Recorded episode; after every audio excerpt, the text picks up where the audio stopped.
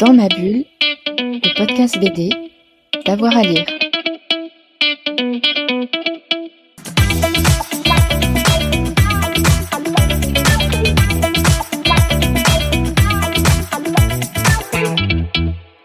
À toutes et à tous et bienvenue dans ce nouvel épisode de Dans ma bulle, le podcast d'avoir à lire. J'ai le plaisir aujourd'hui de vous parler d'un album qui m'a énormément plu, qui m'a même coûté, hein, si euh, je suis honnête, une partie de ma nuit quand j'ai lu, tant je voulais avoir la fin.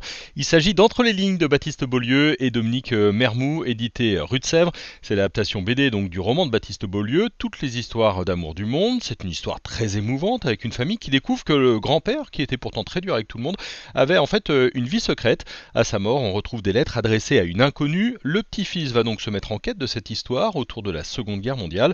Le roman a eu un grand succès, il vient donc d'être adapté en bande dessinée. L'auteur Baptiste Beaulieu, vous le connaissez pour euh, ses chroniques à la radio, mais aussi pour ses romans comme Alors voilà les mille et une vies des urgences, La balade de l'enfant gris ou très récemment Celle qu'il attendait. Le scénariste et dessinateur, l'adaptateur en quelque sorte, c'est Dominique Mermou. On le connaît pour ses albums, L'invitation, adapté au cinéma, L'appel ou bien encore Un jour il viendra frapper à ta porte. Il avait déjà adapté le premier livre de Baptiste Beaulieu, Les mille et une vies des urgences. J'ai eu la chance d'avoir l'un et l'autre en interview, on va pouvoir plonger entre les lignes. Je me tourne tout d'abord vers Dominique. Euh, Dominique, on va commencer euh, avec vous. Dominique, bonjour. Bonjour. Alors tout d'abord, comment est-ce que vous avez euh, connu, rencontré un petit peu les écrits de Baptiste Beaulieu? Euh, moi, je le connaissais pas avant. C'est euh, Rue de Sèvres, là, les éditions Rue de Sèvres à Paris, qui m'ont envoyé son premier roman. Euh, alors voilà, Les Mille et une vies des urgences.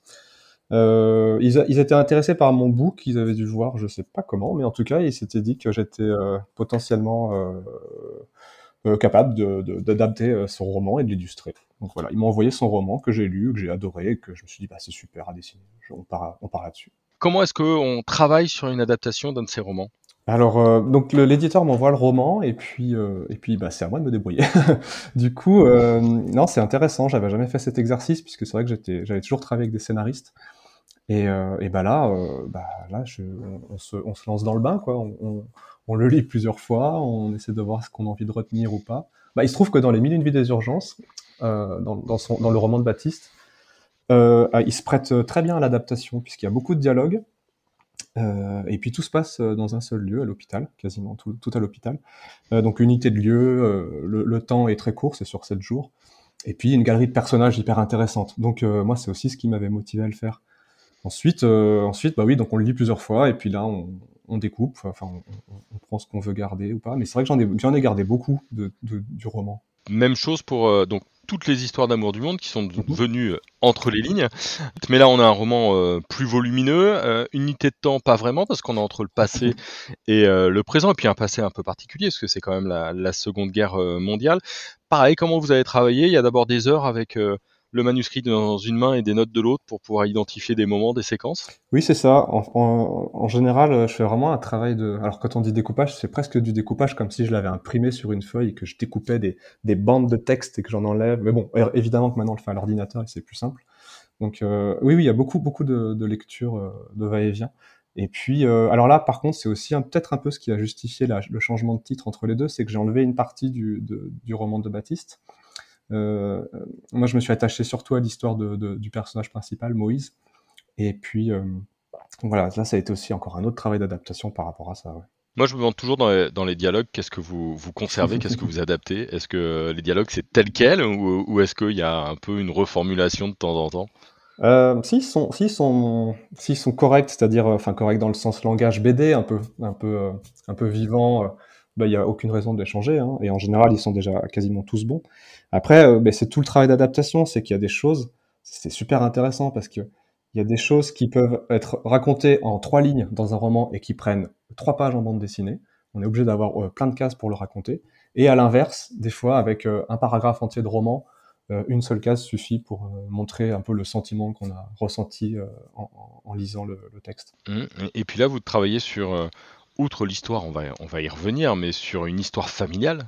Ça veut dire que vous lui avez demandé des portraits euh, de son grand-père ou, de son père. Comment est-ce que vous avez euh, bossé Ou au contraire, vous avez voulu vous, vous séparer, vous éloigner un petit peu de tout ça? Je me suis un peu séparé de tout ça et Baptiste me laisse aussi la liberté de m'en éloigner. D'ailleurs, euh, si on prend le personnage de Baptiste dans Entre les lignes et le personnage de Baptiste dans Alors voilà, enfin dans Les mille une vies des urgences, ils se ressemblent pas vraiment. D'ailleurs, c'est pas tout à fait le même style mmh. graphique. non, non, ça il me laisse la liberté pour ça. En général, d'ailleurs, quand on dessine le personnage principal, il, il, finit par nous ressembler un petit peu. Mais euh, non, je me suis euh, basé uniquement sur les photos de son grand-père. C'est le seul qui a des ressemblances qui ressemble le plus. Et puis après, tous les autres personnages sont inventés. Il y a, une, partie de l'histoire qui, on va pas trop spoiler et trop, trop avancer, mais qui se déroule quand même en Allemagne pendant la Seconde Guerre mondiale, qu'on a peut-être peu l'habitude de voir euh. Ça veut dire là aussi, il y a des ordres de, documentation. Quels ont été les, choix faits euh, là-dedans? Oui, carrément. Bah, c'est euh, alors merci, merci Google Images. non, on passe beaucoup de temps sur l'ordinateur, surtout pour les trucs historiques comme ça. comme ça se passe en Allemagne notamment à Cologne. Bah, là, il y a ah, heureusement et malheureusement parce qu'il y a eu bombardement, il y a beaucoup de photos de Cologne pendant la guerre. Donc j'ai réussi à trouver pas mal de, de, de docs. Et puis, euh, bah, de toute façon, c'est marrant parce qu'au fur et à mesure de la lecture et du, de la création du storyboard, on va piocher comme ça sur Internet euh, euh, des photos. Et, moi, j'ai un, un, dossier dans mon ordinateur qui se remplit, qui se remplit, qui se remplit. Et quand je le regarde à la fin, il y a vraiment un paquet de dossiers qui déborde d'images de partout, que je vais peut-être pas toutes réutiliser, mais certaines sont soit très, inspirantes, soit, soit je peux même les reprendre telles quelles des fois, tellement elles sont bien. quoi. J'ai vu une photo notamment de colonnes bombardées, euh, elle est magnifique euh, picturalement, et donc je l'ai essayé de la, représenter, de la reproduire avec mes petits crayons. Quoi. Eh, vous aviez fait des choix en termes de, couleurs tout à l'heure en, préparant, on disait que vous me disiez que vous aviez des couleurs parfois un peu flashy, mais, mais ça se voyait moins parce que le papier était assez épais. Comment graphiquement vous aviez imaginé un petit peu votre, votre album? Alors pas du tout comme ça au début. non, j'étais ouais, non pour la partie euh, la partie des lettres qui raconte donc le passé de, Moïse, euh, je voulais partir sur un, un lavis. Lavis c'est de l'encre diluée. Et c'est un peu la technique que j'avais déjà employée pour euh, des albums précédents, notamment dans les urgences, et puis aussi dans l'appel, j'avais fait ça. Et en fait, je voulais essayer d'avoir un truc un peu, flottant, un peu, euh, qui permettait d'évoquer un peu le souvenir avec, euh, ce lavis de noir et blanc, de noir.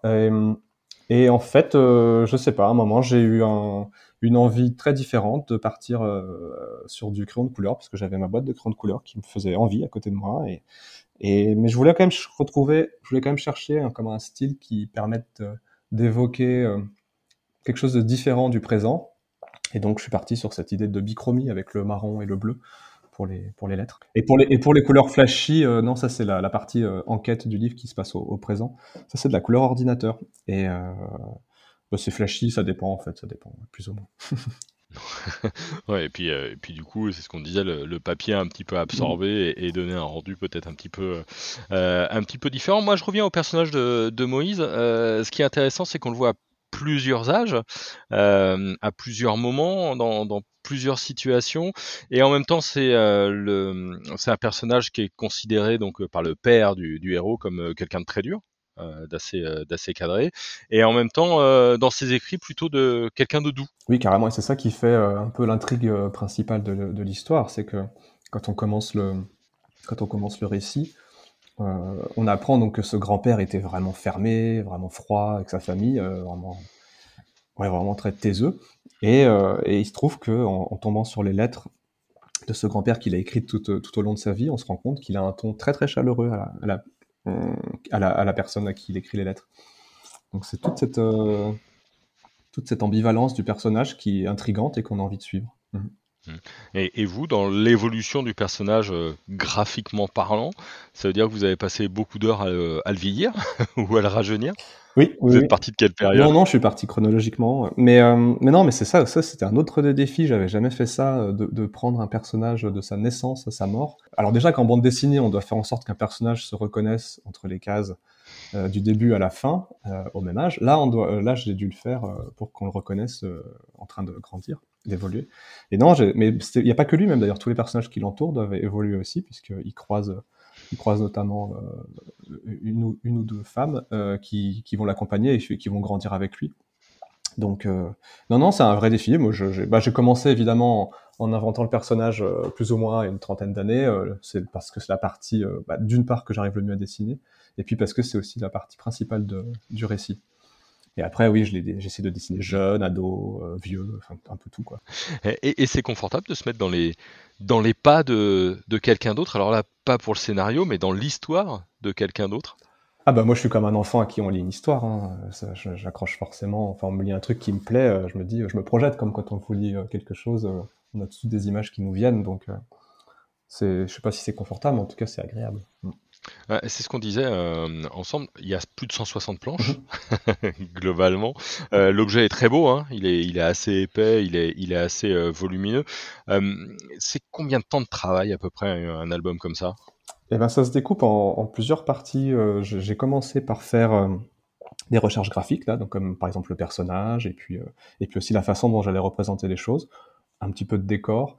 Ça, ça m'a pris environ un mois. Ensuite, il y a vraiment le passage de l'adaptation, donc euh, passer du roman au, à l'image. Donc là, euh, c'est ce qu'on appelle le découpage, le storyboard. Donc euh, là, c'est un gros travail, hein. ça, demande pas mal d'énergie et ça m'a pris environ quatre mois. Et ensuite, il y a le, passage obligé du dessin, du, beau dessin, disons, celui qu'on verra imprimé. Et ça, ça m'a pris environ un an pour les 164 planches. Ouais, on a quel sentiment quand on le voit exister pour de vrai au bout d'un an, plus d'un an et demi de, de, boulot. On souffle un bon coup, on est content de recevoir, on espère qu'il n'y a pas de problème, et puis, et puis voilà, non, c'est chouette. C'est chouette, on l'a tellement vu en même temps que ça fait toujours un choc de le voir sur du papier, puisque en, général on le voit à l'écran.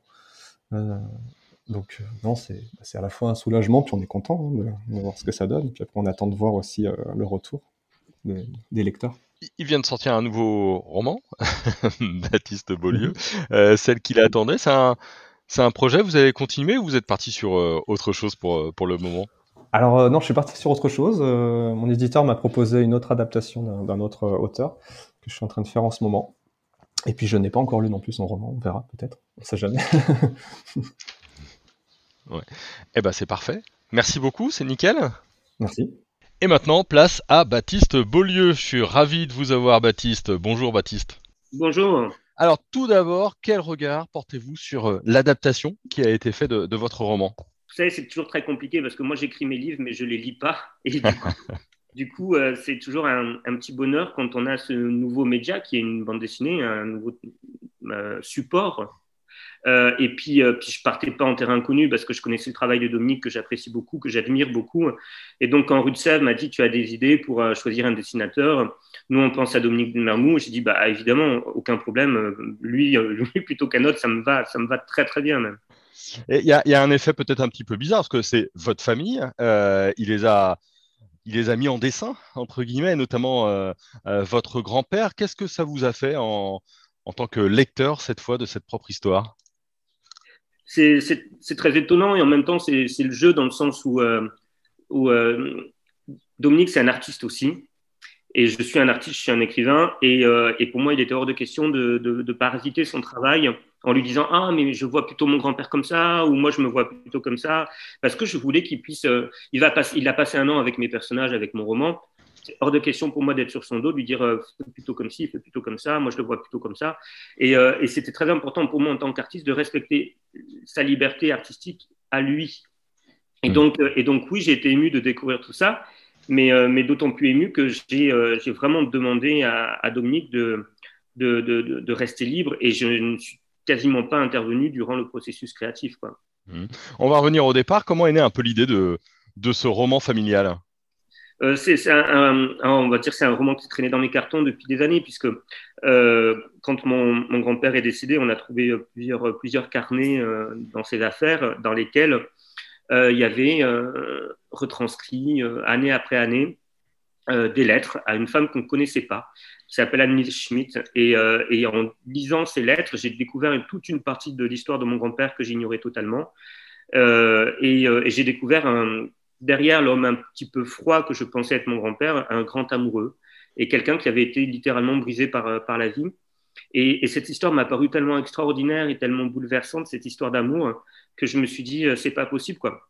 Le, temps passe, euh, la guerre, elle sépare, elle sépare les gens, y compris des années après. Et je me suis dit, moi, en tant que romancier, là, j'ai j'ai une mission, c'est de, de, donner une petite claque à la guerre, de donner une petite claque au temps qui passe, en ressortant cette histoire, en la remettant euh, à, la lumière du jour et en, en disant aux gens, vous pouvez nous aider à faire en sorte que cette histoire ne, ne, soit, pas, ne soit pas perdue pour toujours. Quoi. Mmh. Est-ce que c'est facile quand on est romancier, qu'on invente des histoires, de se mettre dans les pattes de sa propre histoire familiale? J'imagine qu'il y a des choses que vous avez interprétées ou, ou même mis dans votre voix la voix de, de, votre grand-père. Est-ce que ça provoque une émotion particulière? Est-ce que c'est difficile en termes de distance à avoir? c'est une, très bonne question. Je, je pense qu'un livre marche d'autant mieux qu'il est euh, euh, ponctué de ce que j'appellerais des éléments de réalité, des, éléments qui vont donner pour euh, le lecteur une authenticité telle que quand il lit le livre, il dit ah oui cette histoire elle est vraie, cette histoire a existé. Et le, sauf que là, comme c'est une histoire authentique et vraie, je n'avais que des éléments de réalité. Et donc ça a été paradoxalement pour moi qui écris euh, beaucoup de poésie et qui aime beaucoup la, euh, tout ce qui est de l'ordre de, l'écriture, euh, du réalisme magique, tout ça, ça a été beaucoup plus difficile pour moi de d'un seul coup basculer dans du concret pur et de me rester euh, les pieds sur terre comme ça avec ce, matériau de base et donc euh, et donc de, de comment dire de, de, me freiner moi un petit peu en tant qu'écrivain pour laisser mon, mon grand-père parler, laisser mon grand-père raconter son, son histoire. Donc, donc oui, ça a été une expérience en tant qu'auteur en tout cas assez singulière. Mmh, et, votre grand-père, euh, ce qui est intéressant, c'est effectivement dans, dans, vos souvenirs, mais aussi dans les souvenirs de votre père, c'est une personnalité un peu dure, un peu, un peu, mmh. un peu sèche, hein, euh, et on le découvre très tendre et, et très amoureux euh, dans ses lettres. J'essaie de pas trop en dire pour pas spoiler, mais comment est-ce que vous, vous, vous le voyez? Est-ce que votre regard a changé? Comme, Quel regard vous portez sur la complexité de ce personnage?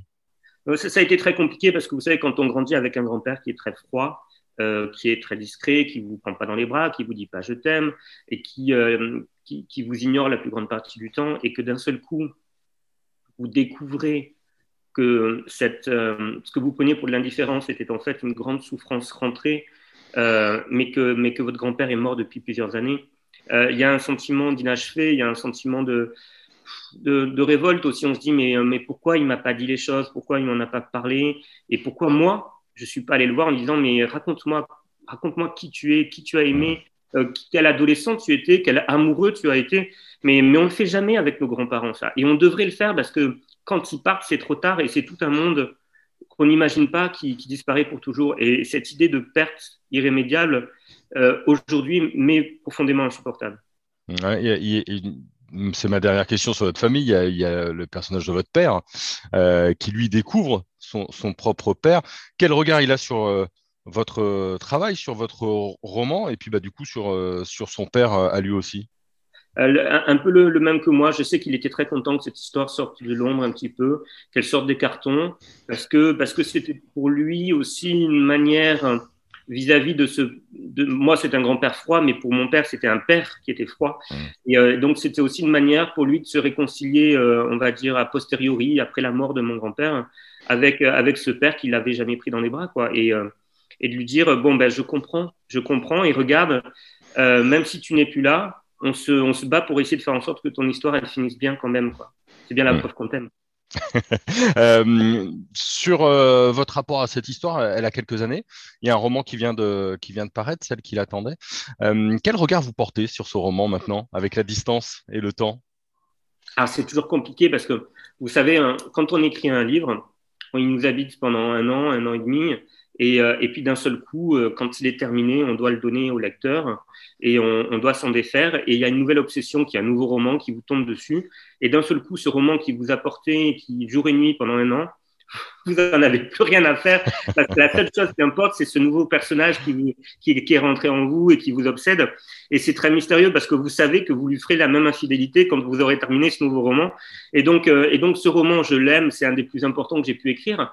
Mais euh, je, je, mentirais en vous disant que euh, il est plus important que le prochain roman que je suis en train d'écrire parce que c'est toujours comme ça en fait. C'est toujours le prochain roman qui est, qui est le plus important parce que c'est celui qui nous obsède ici et, et maintenant. Quoi. Dernière question, euh, sans trop en dire, votre appel à la fin, il a été entendu? Il y a eu des suites? Alors, il a été entendu. Les, les, lecteurs et les lectrices sont géniaux parce que c'est une forme de, de, de aller de, chasse au trésor un petit peu et, euh, beaucoup, beaucoup, beaucoup de gens m'ont aidé, ont cherché. Euh, beaucoup de généalogistes aussi parmi mes lecteurs et mes lectrices qui se sont lancés dans l'aventure. Je reçois de temps en temps euh, des, nouvelles de leurs recherches. Pour l'instant, on n'a pas de nouvelles, mais, je me dis qu'un jour, un lecteur plus, plus, plus, je sais pas moi, sagace et plus, plus opiniâtre que les autres, peut-être il, arrivera à, à, à faire en sorte que cette histoire, elle finisse enfin comme elle devrait finir. Eh ben, on croise les doigts. Merci beaucoup, Baptiste. Merci, Jérôme. Merci beaucoup. Dans ma bulle, c'est terminé pour cette semaine. On va prendre une petite pause cet été. Profitez-en pour réécouter les 9 émissions précédentes. Évidemment, si vous avez aimé, vous likez, vous partagez, vous en parlez autour de vous. Nous, on se retrouve à la rentrée. Bel été à tout le monde. Dans ma bulle, le podcast BD, d'avoir à lire.